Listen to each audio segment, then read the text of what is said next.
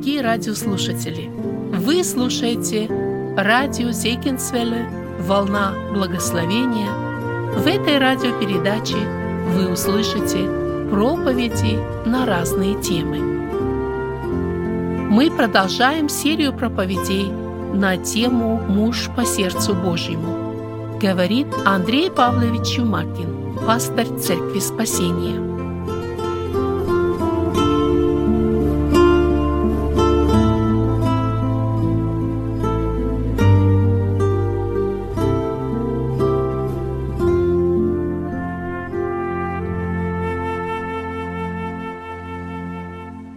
Сегодня мы будем рассматривать седьмую главу второй книги царств.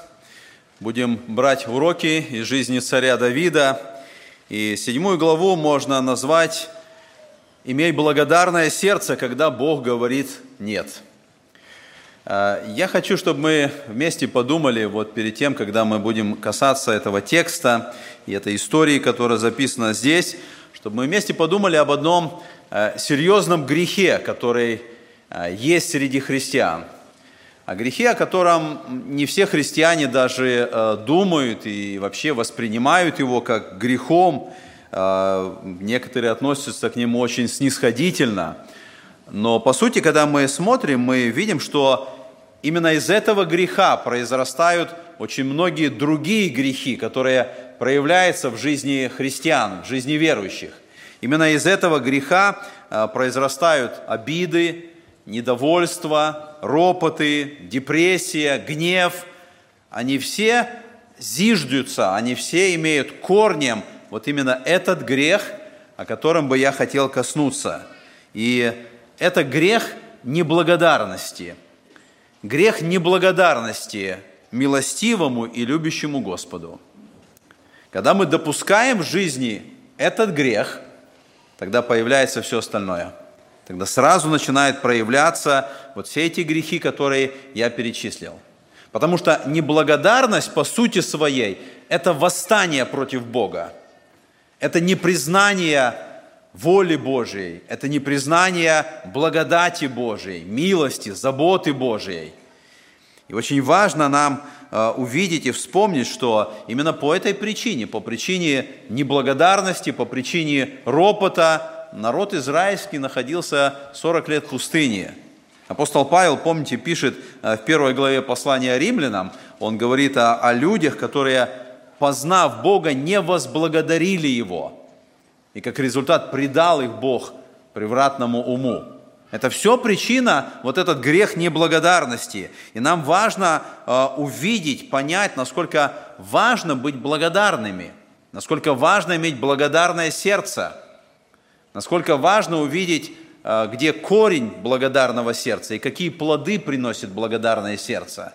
И вот все мы можем увидеть в этой седьмой главе, которую мы будем сегодня рассматривать. Это очень важная глава, потому что в богословии эта глава называется «Завет Давида».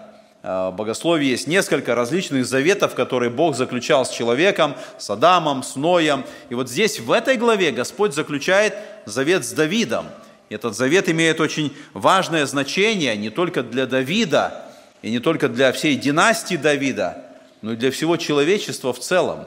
И нам важно увидеть и понять смысл того завета, который заключил Господь с Давидом. И мы помним с вами, рассматривая вот предыдущие главы, что Давид перенес ковчег в Иерусалим. Это было особое событие, это было особое торжество. И вот теперь ковчег находится в Иерусалиме. И давайте посмотрим, что произошло после этого. Я прочитаю первые три стиха 7 э, главы 2 книги Царств. «Когда царь жил в доме своем, и Господь успокоил его от всех окрестных врагов его, тогда сказал царь пророку Нафану, «Вот я живу в доме кедровом, а ковчег Божий находится под шатром». И сказал Нафан царю, «Все, что у тебя на сердце, иди делай, ибо Господь с тобою». Мы видим, что э, вот вспоминая историю царя Давида, как Бог взял его, как Бог его из пастуха сделал царем народа израильского. И вот теперь Давид царь. Теперь Давид, как мы в прошлый раз говорили, он не только политический руководитель, он не только национальный руководитель, он не только вождь армии Израиля, он касается и духовных вопросов. Именно по этой причине он принял решение перенести ковчег, чтобы он был на месте, чтобы он был в Скинии, чтобы ковчег находился там, где он должен быть, чтобы народ поклонялся а, Господу. И мы видим, что в этой ситуации, вот именно в этот момент, сказано, Господь успокоил его от окрестных врагов. Мир, спокойствие в стране. И вот в этой ситуации мы видим, что Давид а, возможно, с крыши своего дома, своего дворца, он обратил внимание на размер этого дворца, своего дома, и он увидел скинию. Скинию, которая по-прежнему в той конструкции, в том э, размере, как Господь сказал когда-то Моисею. И он сравнил состояние своего дворца, и он увидел скинию – Ему приходит вот эта мысль, он почувствовал себя как-то ненормально в этой ситуации. Ему приходит эта идея, ему приходит желание, ему приходит мысль построить еще один дворец, чтобы это был храм, чтобы это был дворец или дом для Бога, чтобы ковчег находился не в этой скинии, маленькой скинии по сравнению с дворцом, но чтобы построить храм. И мы видим, что он говорит – о своем желании пророку Нафану, и пророк Нафан, как, наверное, любой из нас, он бы сказал, да, это что-то доброе. Пророк Нафан сказал, иди делай то, что на сердце твоем. Возможно, вот в этот момент пророк Нафан поступил не так, как пророк. Потому что пророк всегда, прежде чем дать ответ, он должен вопросить от, у Господа. Он от Господа должен принести слово. Но вот это желание Давида, оно такое естественное, оно хорошее, оно правильное – и поэтому Инофан с самого начала говорит, иди делай то, что на сердце твоем. И вот дальше мы читаем с 4 стиха. В ту же ночь было слово Господа к Нафану. «Пойди скажи рабу моему Давиду, так говорит Господь, ты ли построишь мне дом для моего обитания, когда я не жил в доме с того времени, как вывел сынов Израилев из Египта и до сего дня, но переходил в шатре и в скинии, где я не ходил со всеми сынами Израиля, говорил ли я хотя слово кому-либо из колен, которому я назначил пасти народ мой Израиля, почему не построите мне кедрового дома? Мы видим, что Господь ночью дает свое откровение пророку. И вот в этом откровении звучит этот вопрос Давиду, ты ли построишь дом для моего обитания – если коротко, то вот в этом ответе Господь говорит «нет» Давиду. Это более э, конкретно, когда мы читаем параллельную историю книги Паралипоменон, там э, ответ, который Господь через Нафана дал, «ты не построишь дом мне». То есть мы видим на это хорошее, доброе желание, которое возникло у Давида, сделать что-то для Господа. Господь говорит «нет». Именно поэтому эта история важна для нас – Именно поэтому нам нужно посмотреть, как нам поступать, когда Господь на наше желание говорит «нет». Когда у нас возникает что-то сделать, может быть, для Господа или в жизни, и мы, мы молимся Господу, и мы открываем свои желания перед Господом, и мы хотим, чтобы что-то произошло, мы просим у Господа, и Господь отвечает нам «нет». Как мы реагируем в этой ситуации? Что происходит в сердце нашем, когда Господь нам говорит «нет»? Мы видим, что у Давида была, было это желание, у него, у него была мечта. Более того, мы видим, что Давид составил даже чертеж этого дома, храма. У него все было направлено к этому, к исполнению вот этого, э, этой своей мечты. Он, он представлял себе, наверное, вот это великолепие служения, когда храм будет построен, как будет там совершаться все. Но мы видим, что Бог сказал нет – мы знаем причину, которая позже открывается. Господь сказал, ты пролил много крови, и мы уже говорили, что, возможно, причина была вот именно тот момент жизни Давида в Секелаге, о котором сказано, что Давид опустошал ту южную сторону, он не оставлял в живых ни мужчин, ни женщин. Возможно, именно эта причина была, по которой Господь сказал. Но нам важно понять вот этот ответ Божий. Нам важно понять, вот что имел в виду Господь, когда на это желание Давида Господь сказал «нет». И мы видим, что план Давида построить что-то для Бога, он не совпадает с планом Бога построить что-то для Давида. И это важно увидеть, потому что мы видим, что вот в этих трех стихах, которые мы прочитали в начале, там речь идет о планах Давида. И посмотрите, в первых трех стихах, когда речь идет о Давиде, какое слово употребляется, когда идет описание Давида? Там сказано, когда царь жил в доме своем, тогда сказал царь пророку Нафану, тогда сказал Нафан царю.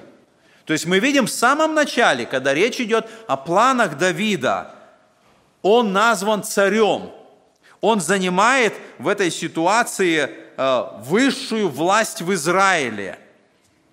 Но когда в последующих словах, стихах идет речь о Давиде, он уже не называется царем. Там идет речь «раб мой». Он сам себя называет рабом Божьим – и, возможно, вот в этом как раз и открывается нам эта причина, почему Господь сказал «нет» на это доброе желание, на эту мечту, которая была у Давида. Мы видим, как мы сказали, что Давид живет во дворце, а ковчег Божий, или как можно сказать, Бог живет в палатке, Бог живет в шатре, как думал Давид.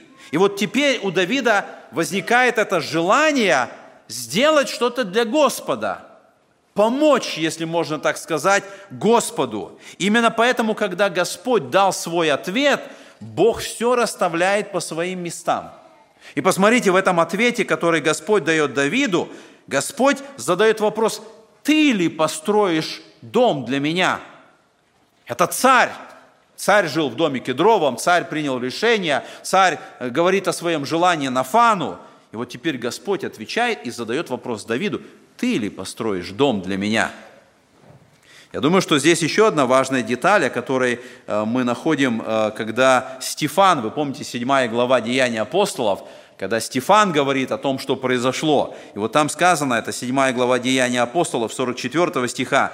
Стефан говорит, «Скиния свидетельства была у отцов наших в пустыне, как повелел говоривший Моисею, сделать ее по образцу им виденному.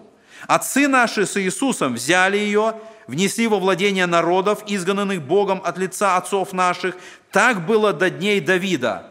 Сей обрел благодать пред Богом и молил, чтобы найти жилище Богу Иакова. Соломон же построил ему, построил ему дом. Но Всевышний не в рукотворенных храмах живет, как говорит пророк. «Небо – престол мой, и земля подножия ног моих. Какой дом созиждите мне, говорит Господь, или какое место для покоя моего? Не моя ли рука сотворила все сие? Вот в этих словах Стефана мы находим другую важную деталь, почему Господь сказал «нет».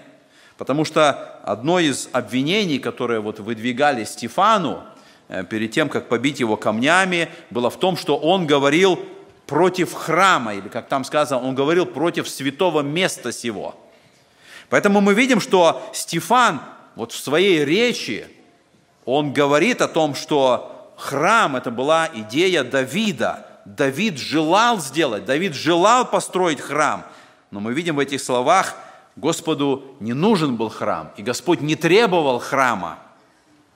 Но Бог позволил построить храм – Бог построил, чтобы, позволил, чтобы Соломон а, построил храм позже. И вот седьмая глава, она подтверждает эти слова, которые произнес Стефан. И Бог показывает вот в своем ответе через Нафана те причины, по которой он сказал Давиду «нет». Наверное, одна из причин была в том, что Скиния прекрасно выполняла свое назначение – Бог определил, чтобы Моисей построил скинию. И вот за все это время, как Господь сказал, от Синая, от того места, где Господь дал указания о строении скинии, и до времени Давида скиния выполняла то, для чего она была создана.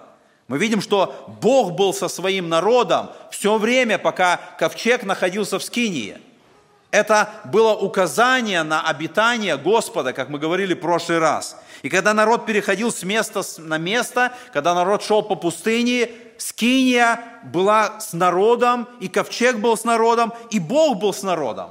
Там, где находился ковчег, там, где находилась Скиния, там Бог был своим народом. Бог давал победы народу. Бог благословлял свой народ. Бог был со своим народом. Бог давал во владение те земли, куда они приходили – То есть мы видим, что Скиния делала то предназначение, которое Господь дал ей. Другая была причина, что Бог не давал повеления строить храм.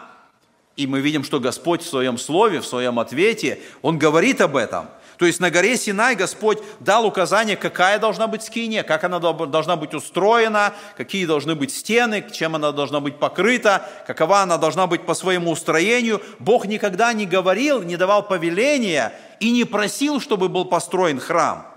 И поэтому мы читаем вот этот ответ, который Господь дает. Я дальше читаю с 8 стиха этой главы. «И теперь так скажи рабу моему Давиду, так говорит Господь Саваоф, я взял тебя от стада овец, чтобы ты был вождем народа моего Израиля, и был с тобою везде, куда не ходил ты, и истребил всех врагов твоих пред лицом твоим, и сделал имя твое великим, как имя великих на земле.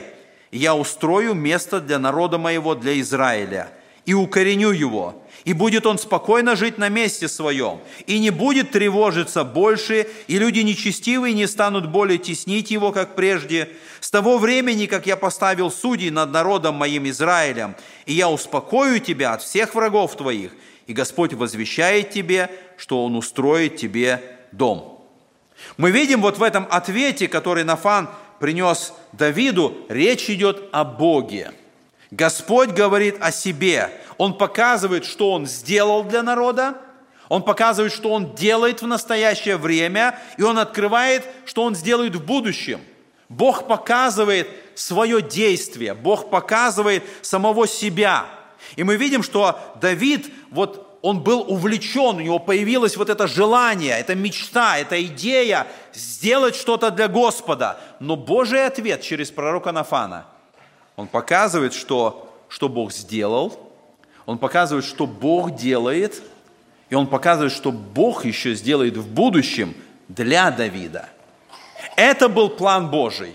План Божий был сделать дом для Давида. В этом была важная, а, важная истина, о которой говорит Нафан. И нам важно, когда мы смотрим вот на эти стихи, нам всегда нужно помнить, все, что бы мы ни делали, мы не помогаем Богу. Мы не должны думать, что своим каким-то действием мы, мы как-то можем помочь Богу. У Давида было это искреннее желание, это искреннее чувство. Он видел эту маленькую э, по, по размерам, как он думал, скинию. Ему хотелось что-то сделать. Но мы видим, что это неверный подход. Бог помогает нам. Не мы ему помогаем. Бог делает что-то для нас. И нам важно видеть действия Божие. Нам важно видеть и понимать, что Он делает для нас. И Бог показывает, как Он взял Давида от овец, как Он сделал его вождем, как Он сделал Давида тем, кем он является в настоящий момент. Бог давал победу над врагами. И план Божий в жизни Давида было образовать народ, страну, престол, чтобы Давид был и правил, чтобы он был вождем. Поэтому нам важно увидеть, Бог помогает нам, а не мы помогаем Богу.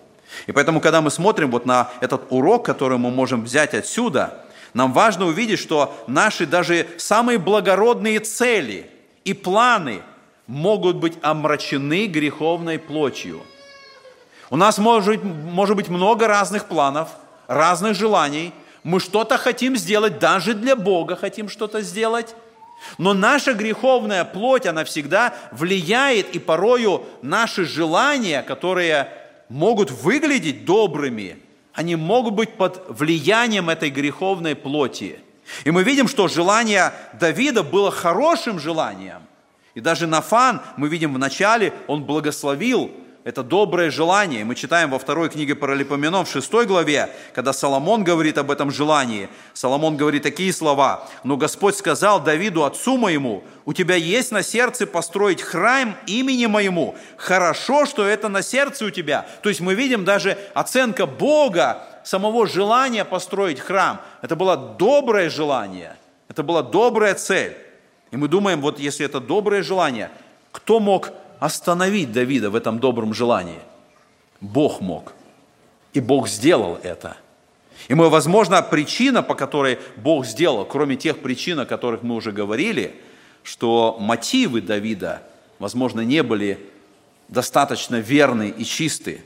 Возможно, Давид был слишком захвачен вот своими успехами, своим а, состоянием, тем, что он победил врагов тем, что мир в стране, тем, что он построил дом для себя самого. И, возможно, вот в этой ситуации, когда он был захвачен вот этим великолепием своего дворца, и вот на этом возвышенном состоянии он вдруг захотел и для Господа что-то сделал, сделать, Господь показывает, это мотивы не всегда верные, это мотивы не всегда правильные. И Божий ответ, он ставит Давида на место. Он как бы показывает, чтобы Давид понял, кто он есть, когда Господь как бы задает вопрос, кто ты, Давид? Чтобы Давид увидел, он не царь, как это явно вот показано в начале этой главы. Он пред Господом должен почувствовать себя рабом, который служит Господу. И Бог делает что-то для Давида – мы можем сказать, что как бы ни хороши были наши планы, очень часто они под давлением нашей греховной природы. У нас мотивы могут быть, которые не угодны Господу. Мы что-то хотим сделать, служение, какой-то какой труд, поездку, миссионерскую поездку. Но Бог видит сердце наше.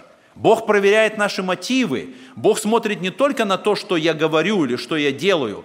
Для Бога важно, почему я это говорю, почему я это делаю. Какая причина внутри меня побуждает меня делать то или другое? И нам важно понять, что мы сами, мы не можем делать чего-то доброго. Только Бог через нас может сделать что-то доброе. Только когда мы являемся рабами Божьими и сознаем свою зависимость от Господа, Бог может использовать нас как свой инструмент, и только Он через нас может сделать что-то доброе. И мы видим, что Господь вот в этом ответе, в 10 стихе, Он говорит о будущем.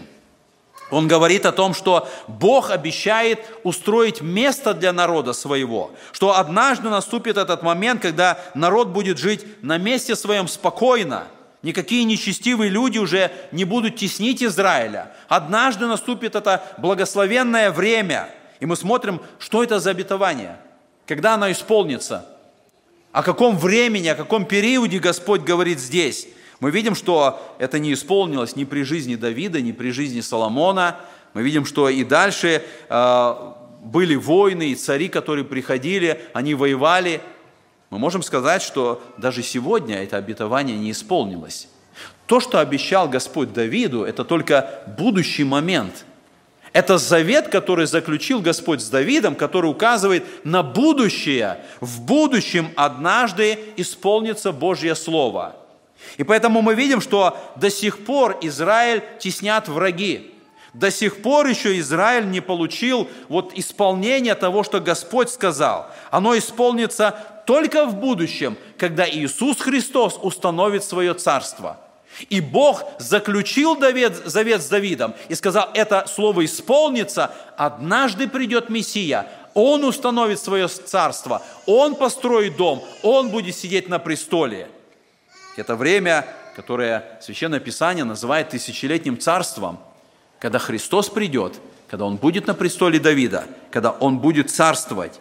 И мы видим, что эти обетования, они здесь даны Давиду. Бог обещает Давиду устроить его дом. И нам важно увидеть вот этот завет. Давайте прочитаем дальше с 11 стиха. С 11 стиха сказано, «И Господь возвещает тебе, что Он устроит тебе дом. Когда же исполнятся дни твои, и ты почуешься сами твоими, то я восставлю после тебя семя твое, которое произойдет из чресел твоих, и упрочу царство его. Он построит дом имени моему, и я утвержу престол царства его навеки. Я буду ему отцом, и он будет мне сыном. И если он согрешит, я накажу его жезлом мужей и ударами сынов человеческих. Но милости моей не отниму от него, как я отнял от Саула, которого я отверг пред лицом твоим. И будет непоколебим дом твой, и царство твое навеки пред лицом моим, и престол твой устоит вовеки. Все эти слова и все это видение Нафан пересказал Давиду. Мы видим, Бог обещает Давиду что-то особое, какое-то особое благословение в будущем. И если можно коротко сказать, Бог обещает построить дом Давиду. Давид хотел построить дом Богу, это не было в Божьих планах, и вместо этого Господь обещает, я построю дом тебе. Мы видим, что в этом отрывке указано, э, что это за дом – И как обычно, пророчество, которое мы встречаем в Ветхом Завете, оно имеет ближайшее исполнение и дальнейшее исполнение. И вот в этих словах, которые мы прочитали, мы видим, как в ближайшем исполнении пророчества речь, конечно, идет о Соломоне. Соломон должен прийти, и не только Соломон, здесь сказано о всей династии Давида, о всех потомках Давида. Господь обещает, что они будут особой династией, и поэтому мы видим, что когда речь идет, сказано, и если он согрешит, я накажу его жезлом мужей ударами сынов человеческих, речь не идет о Мессии, который мог бы как-то согрешить. Речь идет о всей династии Давида, которая будет на престоле. И Господь говорит, если они будут согрешать, я буду их наказывать. И мы знаем, что э, для, для Соломона и для э, всех остальных царей это исполнялось. Когда они согрешали, Господь посылал свое наказание. Но здесь есть будущее исполнение. Пророчество, которое в будущем должно в полноте исполниться. И мы видим, что здесь речь идет о Иисусе Христе. Это было величайшее благословение, которое Бог открыл Давиду, что он станет отцом Мессии, который придет. Что именно от его чресел, от его семени однажды в будущем придет Мессия, Христос. И дом Давида, который обещает Господь устроить, он станет этой родословной, из которой придет в будущем Мессия и Спаситель. И мы видим, что дом Давида, о котором сказано, это, это Давид, это его потомки. Поэтому мы смотрим вот на эти особые состояния благословения, которые показывает здесь Господь. Он говорит, Он будет мне сыном. И мы видим в Ветхом Завете, что быть сыном – это не только быть физическим потомком. Сын – это тот, кто правит под авторитетом или властью того, кого он представляет. И мы видим, что для Иисуса Христа это особое было проявление. Вы помните, во время крещения Иисуса Христа голос Божий прозвучал «Сей есть Сын мой возлюбленный». Это авторитет, это власть. Бог произнес эти слова, это тот, кто имеет правление и власть. Тот же самый голос прозвучал на горе Преображения, когда Бог сказал, «Сей есть Сын мой возлюбленный». Это было указание на того, кто исполнит это обетование, на тот завет, который Господь заключил с Давидом. Иисус Христос, Он пришел, Он является исполнителем вот этого завета, который был совершен – и мы читаем послание евреям, апостол Павел показывает, что во Христе исполнилось это обетование. Первая глава послания евреям в пятом стихе написано, «Ибо кому из ангелов сказал Бог, ты сын мой, я ныне родил тебя, и еще я буду ему отцом, и он будет мне сыном». Это текст конкретно говорит, Господь сказал Давиду об Иисусе Христе – это в Иисусе Христе исполнилось это обетование. В этом же послании евреям 5, 5 глава 5 стих сказано, «Так и Христос не сам себе присвоил славу быть первосвященником, но тот, кто сказал ему, «Ты сын мой, я ныне родил тебя», Бог дал это обетование Давиду, и оно исполнилось во Христе. Он стал сыном, он является первосвященником, он является тем Мессией, через которого исполнится все это обетование – и поэтому мы видим, что не Соломон, но, Иисус Христос, Он и будет исполнять это обетование, это благословение, о котором сказано. И поэтому мы с вами смотрим вот на это великое благословение. Господь установил завет с Давидом. Господь дал ему это благословение. Господь показал ему вот на то желание, которое было у Давида построить дом для Бога. Господь показал, я устрою тебе дом. И мы можем взять здесь другой урок – мы можем сказать, что какими бы великими не были наши планы, Божьи планы всегда более величественные. У Давида был великий план. Это была, это была хорошая мечта. Его план был устроить дом для Господа. Божьи планы, они, они всегда более величественные.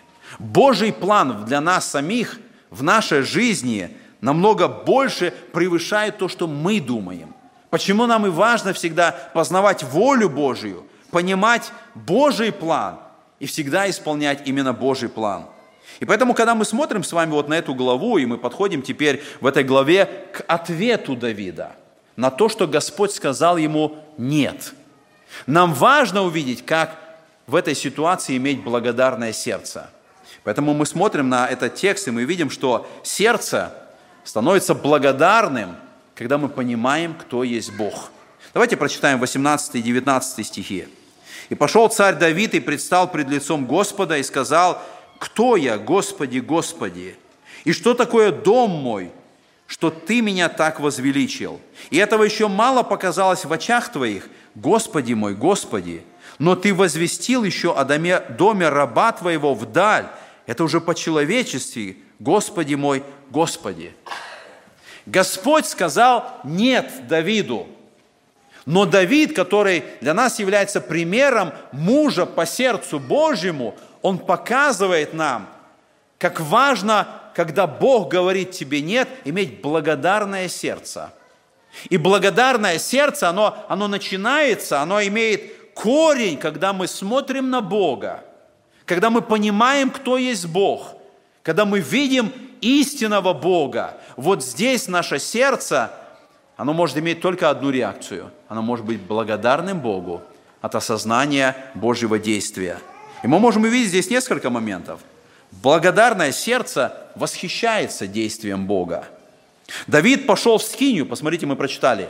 Когда Давид получил этот ответ, он пошел предстать пред лицо Господня – он пошел, возможно, в эту скинию, подошел к скинии, о которой он так немножко снисходительно и как-то э, умолял ее. Именно там, перед скинией, он предстал пред лицо Господня. Именно там он предстал пред Господом, чтобы, чтобы осознать еще раз, кто есть Бог. И мы видим, что он узнал то, что Бог сделал для него, то, что Господь обещает сделать для него – Именно поэтому он произносит эти слова «Кто я, Господи?» Он восхищается действием Божьим. Благодарное сердце, когда мы понимаем, кто есть Господь, всегда восхищается Божьим действием, тем, что Бог делает в нашей жизни. И мы понимаем, что это и есть благодать Божия. Благодать Божия – это когда Бог поступает не по нашим заслугам. Мы не заработали, мы не заслужили, мы не имеем права, но Бог по благодати своей проявляет к нам свое действие. И мы не можем как-то понять или оценить благодать Божью до того момента, пока она проявлена к нам. Когда мы смотрим на Бога и понимаем, что Он ко мне проявляет благодать, вот здесь мы начинаем восхищаться Богом. Вот здесь перед нами Он открывается во всем величии. И тогда сердце должно наполниться благодарностью. Благодарное сердце, оно начинается тогда, когда мы видим и понимаем Бога. Когда мы понимаем, что Он сделал для нас. Я хочу задать вопрос, был ли у вас в жизни такой момент, когда вы подобно, вот как Давид, в Скинии или где-то, может быть, в другом месте, на природе, вы предстали пред лицо Господне для того, чтобы восхититься благодатью Божией, для того, чтобы представить себе еще раз, вот стоя перед Богом, перед Его лицом, еще раз осознать, что Господь сделал для нас, что Он сделал для нашего спасения, что Он делает сегодня в нашей жизни, для того, чтобы восхититься этим Божьим действием, чтобы сердце наполнено было благодарностью – Благодарное сердце, оно начинается тогда, когда мы понимаем действие Божие, когда мы понимаем Божью благодать. И мы видим, как я сказал, что эта глава начинается с того, что Давид хотел сделать для Бога. Она заканчивается тем, что Бог сделал для Давида. Это благодать Божия, когда Бог делает что-то для нас. И в этом сама суть благодати. Потому что любая религия, она говорит о том, что ты должен сделать, чтобы попасть на небо – а благодать, она показывает, что Бог сделал для тебя, чтобы ты попал на небо. И когда мы понимаем это действие в Иисусе Христе, что Бог сделал для нас, сердце наше наполняется благодарностью. Сердце наше восхищается действием благодати Божией в Иисусе Христе. Мы читаем дальше с 20 стиха. «Что еще может сказать тебе Давид? Ты знаешь раба твоего, Господи мой Господи, ради слова твоего и по сердцу твоему ты делаешь это, открывая все это великое рабу твоему. Мы видим, Давид понял истину, теперь его дом в порядке. Он понимает, Бог устроит его дом, Бог совершит это, Бог открыл ему эту величайшую истину, что Иисус Христос придет, что Мессия однажды придет. И мы видим, что в этой ситуации Давид уже видит все происходящее так, как Бог это видит. Он видит будущее глазами Бога, потому что Господь дал ему откровение. И мы видим в этих словах смирение Давида. Для того, чтобы нам иметь благодарное сердце, нам важно, подобно Давиду, предстать пред Господом и смириться пред Господом. И Давид произносит вот эти слова, которые он произносит, «Кто я, Господи, что Ты мне это сделал?» Когда мы склоняемся пред Господом, мы тогда готовы принимать Его волю. То, что происходит в нашей жизни, те обстоятельства, которые случаются, мы принимаем волю Божью. И поэтому мы видим, что вначале Давид хотел помочь Богу, он был царь. Но теперь мы видим, он называет себя рабом, он склоняется пред Господом, он понимает, что Господь сделает для него. Второй момент, который мы видим в этом ответе, благодарное сердце сфокусировано на Боге, а не на самом себе. Посмотрите, я читаю с 22 стиха. «По всему велик Ты, Господи мой, Господи, ибо нет подобного Тебе и нет Бога, кроме Тебя, по всему, что слышали мы своими ушами. И кто подобен народу Твоему Израилю, единственному народу на земле, для которого приходил Бог, чтобы приобрести его себе в народ и прославить свое имя, и совершить великое и страшное пред народом Твоим, который Ты приобрел себе от египтян, изгнав народы и богов их. И Ты укрепил за собою народ Твой Израиля, как собственный народ навеки, и Ты, Господи, сделался его Богом. Мы видим, что Бог своим ответом «нет», Он исправил состояние Давида. Он сделал его, он, он поместил его в должное, правильное положение. И Давид теперь смотрит на Бога. Он не смотрит на себя, он не смотрит на свой дворец, он не смотрит на свои способности, богатства, то, что он может сделать для Бога. Он смиряется пред Богом. И теперь Давид смотрит на Бога. Давид теперь видит Божий план, то, что Бог в будущем осуществит, то, что Бог открыл в своей воле. Теперь Давид сосредоточен не на самом себе, а на Господе. Благодарное сердце, оно сфокусировано не на самом себе. Оно видит Бога.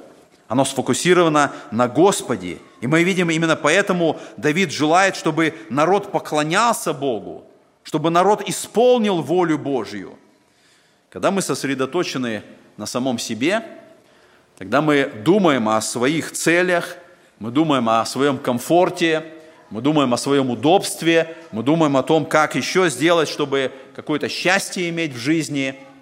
Я хочу сказать, что ересь, которая сегодня так сильно распространена в христианстве, особенно здесь, в Америке, это в том, что Бог должен обеспечить мои нужды – это ересь в том, что Бог для меня что-то должен выполнять и должен что-то делать. Что если я христианин, Бог должен заботиться, давать, отвечать на мои просьбы, Бог должен мне сделать все необходимое, все нужды, которые есть в моей жизни. И таким христианам нравится жизнь с избытком. Потому что жизнь с избытком им представляется как жизнь просто наполненная тем, что Бог дает – Бог дает нам, и жизнь с избытком воспринимается как мое право получать от Бога то, что мне нужно. И в этом ересь современного христианства. Это ересь христианского эгоизма. И мы видим в этой ситуации, что когда христианин, находясь вот в этом заблуждении, не получает что-то от Бога, у него приходит разочарование, у него приходит депрессия – он не понимает, что происходит. Когда он оказывается в ситуации, когда ему хотелось чего-то, и он просит об этом, и он молится Богу. И когда Бог говорит «нет», этот христианин оказывается в состоянии депрессии. И нам важно проверить себя, есть ли среди нас такие христиане, которые считают, что самое главное, что Бог делает, это Он решает мои проблемы, и Он заботится о моем счастье, чтобы я жил беззаботной жизнью, чтобы в моей жизни все было правильно, все было решено, у меня не было каких-то проблем. Я сказал, это теология эгоизма, это теология человекоцентризма. Благодарное сердце, оно не сосредоточено на самом себе, оно сосредоточено на Боге. Оно видит Божью цель, оно видит Божьи планы. И Христос в своем слове, Он не сказал, кто хочет следовать за мной, тому я восполню нужды – Господь сказал, кто хочет следовать за мной, отвергни себя и возьми крест свой и следуй за мною. Это путь следования за Господом. Это истинное христианство. Когда я отвергаю самого себя, когда я не смотрю на себя и не думаю о том, что Бог только должен заботиться о моих нуждах, когда я отвергаю самого себя, я следую за Христом, я беру крест, я иду за Господом. И поэтому мы должны увидеть в этой истории, что если вы хотите быть благодарным христианином, благодарным человеком, если вы хотите иметь благодарное сердце, нам важно не быть сосредоточенным на себе, нам важно видеть Бога и быть сосредоточенным на Нем, на Его плане, на Его воле, на Его цели. И Давид дает нам пример в этом. Давид понял Божий ответ «нет», и Давид благодарит Бога, потому что Давид познал Божью цель. И третий момент, который мы находим в этой истории, благодарное сердце подчиняется Божьему плану. Мы читаем с вами дальше 25 и 26 стихи. «И ныне, Господи Боже, утверди навека, навеки слово, которое изрек Ты о рабе Твоем и о доме его, и исполни то, что Ты изрек. И да возвеличится имя Твое вовеки, чтобы говорили, Господь Саваоф, Бог над Израилем, и дом раба Твоего Давида да будет тверд пред лицом Твоим». Мы видим, что Давид не хотел чего-то для себя – и в этом просьбе, в этой молитве он не просит у Господа еще больше расширить свой дворец, еще больше иметь золото, серебра, еще больше иметь э, стран, которые бы служили ему. Мы видим, что в этом ответе он подчиняется Божьему плану тогда, когда Бог сказал ему «нет». Он понял, это Божий план, это Божья воля. И благодарное сердце подчиняется Божьему плану смиряется пред Господом. И мы видим, что его сердце, вот в этом тексте, который мы читаем, в этой его молитве, которую он произносит, оно исполнено прославлением Бога, оно исполнено поклонением Богу за все, что сделал Господь. Потому что благодарное сердце, оно подчиняется Господу. И мы видим, что в этой молитве шесть раз Давид произносит эти слова, и он называет Бога «Господи мой Господи. Он повторяет это слово раз за разом. Он понимает, кто господин, и он понимает, кто раб. Он смиряется пред Господом. Он подчиняется Господу. И нам важно, смотря вот на эти слова, задать себе вопрос, каково наше сердце. Можем ли мы сказать, что наше сердце находится в этом состоянии благодарности, и мы подчиняемся Господу, когда наши планы – когда наши желания, когда, когда то, что мы хотели бы, оно не исполняется, когда Господь нам говорит «нет». Готовы ли мы иметь благодарное сердце в ответ на это Божье Слово и подчиниться Господу? Я понимаю, что проверка на благодарность происходит не тогда, когда Бог дал нам то, что мы хотели бы, и мы благодарим Господа за это.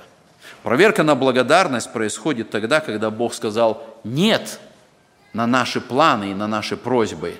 Даже если это были хорошие планы и хорошие просьбы, Бог сказал «нет» на наше желание, и тогда мы благодарим Его.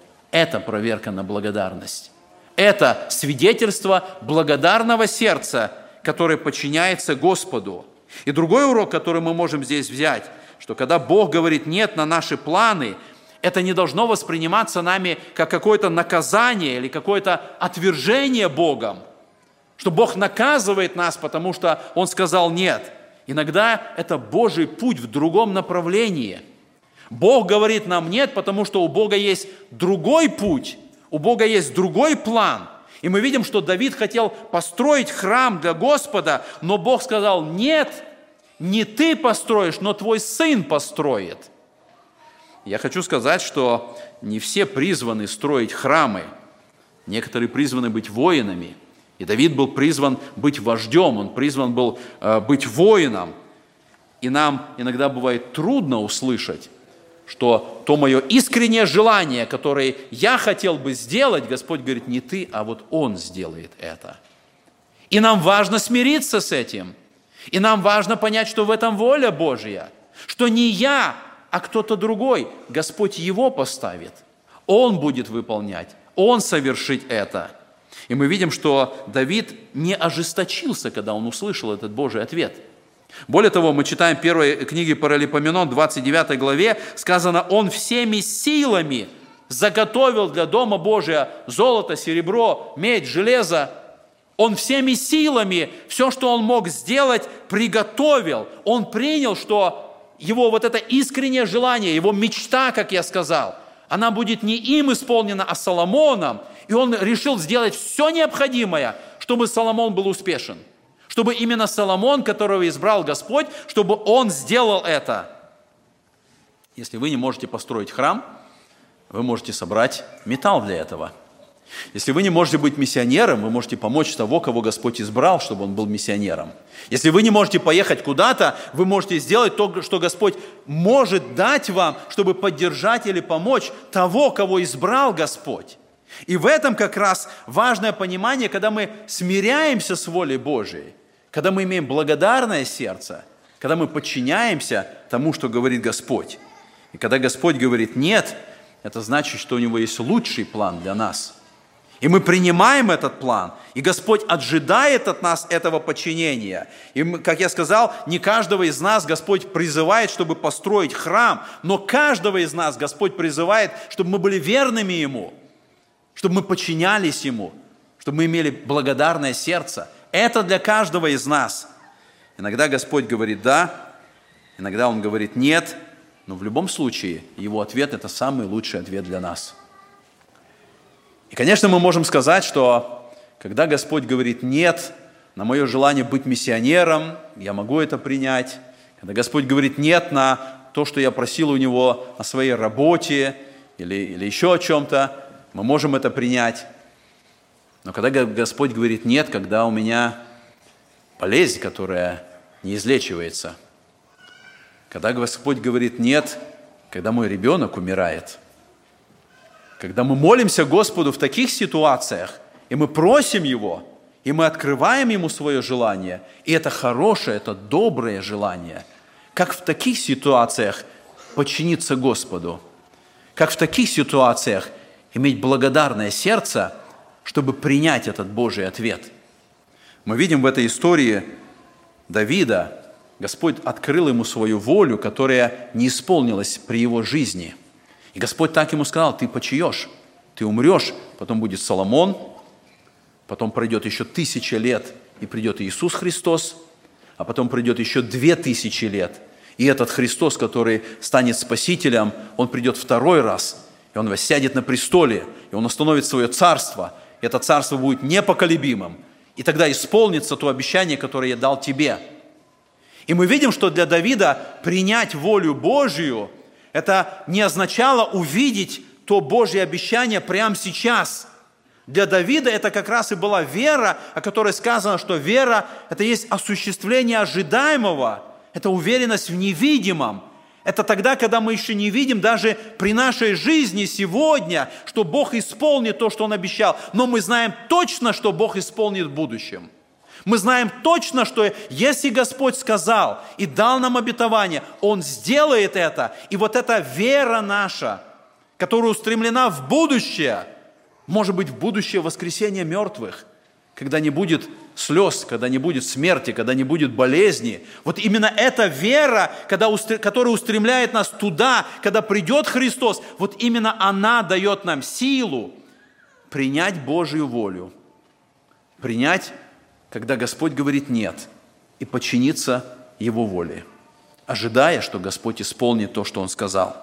И мы с вами посмотрели на то, как происходит это действие благодарного сердца. И когда мы смотрим на окончание этой главы, мы видим здесь уже результат, мы видим плод благодарного сердца. И плод благодарного сердца – это молитва о Божьих обетованиях. Посмотрите, я читаю дальше с 27 стиха.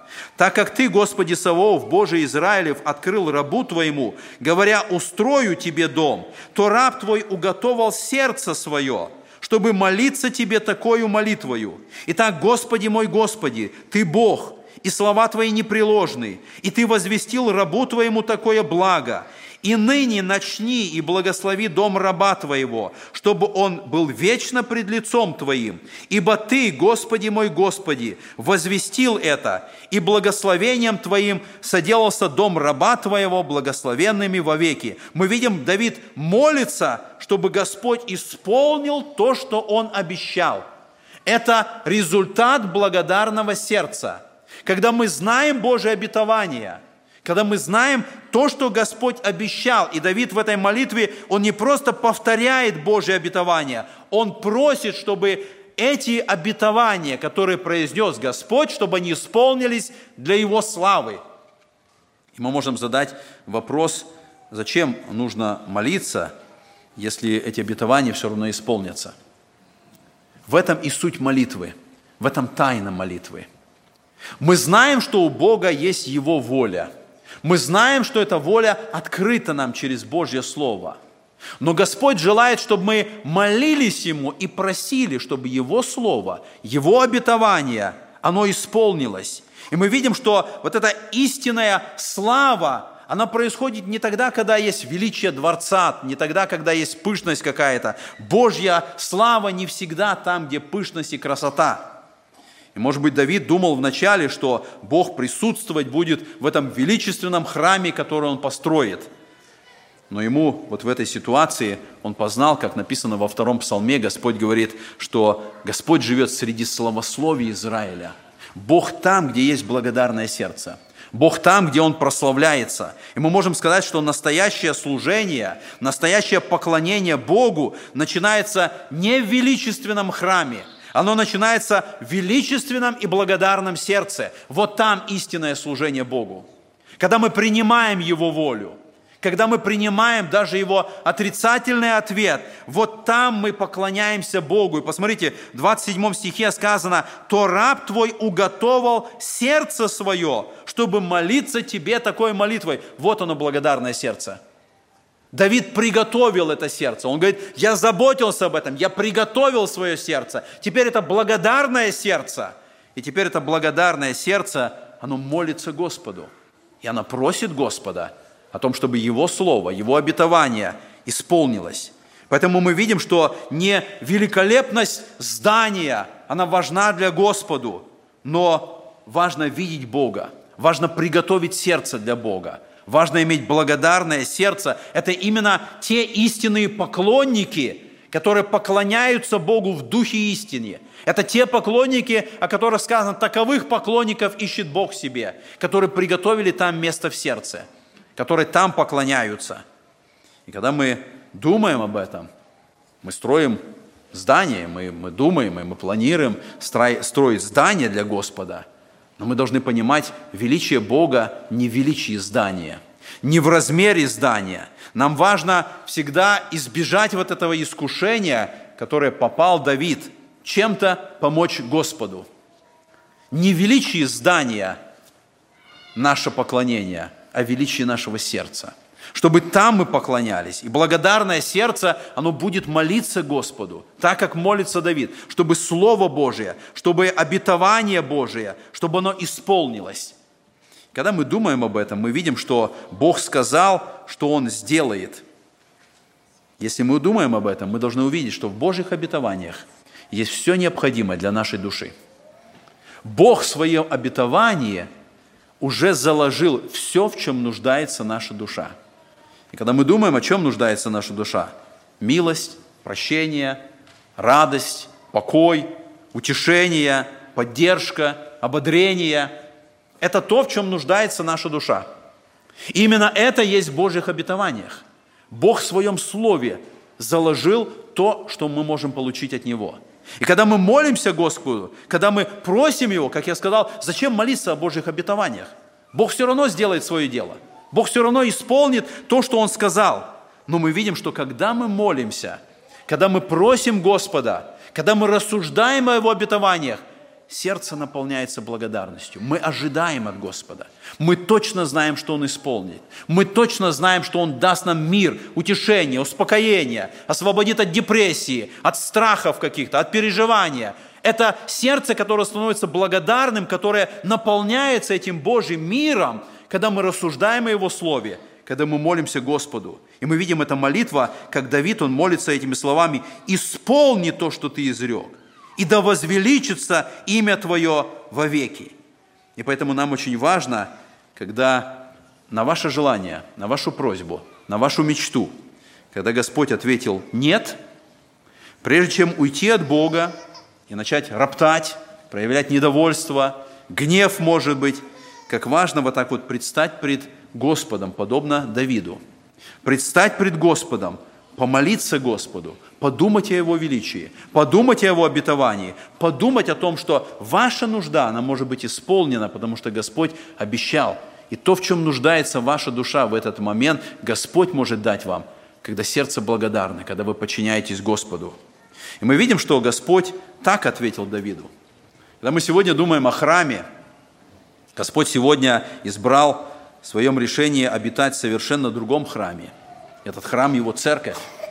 Мы так читаем послание Ефесянам во второй главе сказано, «Итак, вы уже не чужие, и не пришельцы, но сограждане святым и свои Богу, быв утверждены на основании апостолов и пророков, имея самого Иисуса Христа краеугольным камнем, на котором все здание, слагаясь стройно, возрастает в святой храм в Господе. И мы знаем, что если храм сегодня, он построен, если храм сегодня – это церковь Иисуса Христа, то мы знаем то обетование, которое Господь дал церкви. Он сказал, я создам церковь мою, и врата ада не одолеют ее. Это Божье обетование. И Он желает, чтобы у нас было благодарное сердце, когда мы знаем, что это обетование исполнится – Господь совершит это. Он созидает свою церковь. И как важно нам молиться на основании этого обетания. Господи, созидай свою церковь. Продолжай созидание этого храма и не дай врагу восторжествовать над церковью. Не дай врагу восторжествовать на, на, на, надо мною. Сделай то, что ты сказал. Мы жаждем этого, мы хотим этого, и мы благодарим Тебя за Твою волю, которая открывается в нашей жизни. Аминь. Помолимся Господу.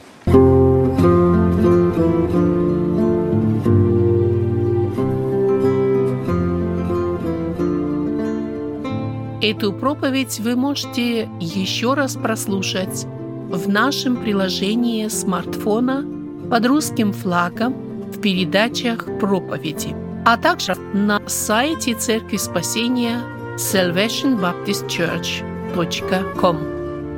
Вы слушали радио Зегенсвелле «Волна благословения», город Детмалт, Германия. Дорогие радиослушатели, мы желаем вам Божьих благословений.